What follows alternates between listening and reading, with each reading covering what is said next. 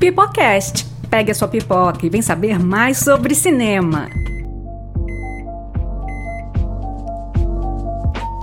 Crítica.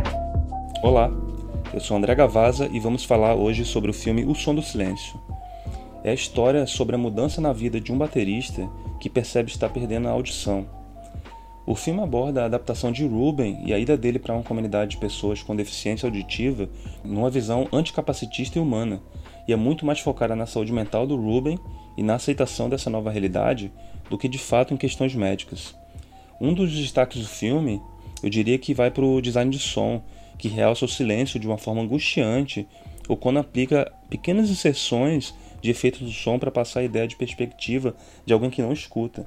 Ou numa cena específica, e quem viu o filme vai saber do que eu estou falando, que o título do filme ganha um novo sentido.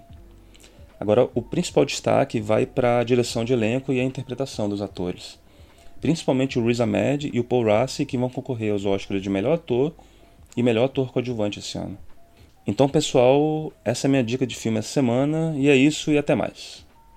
Pipocast Crítica.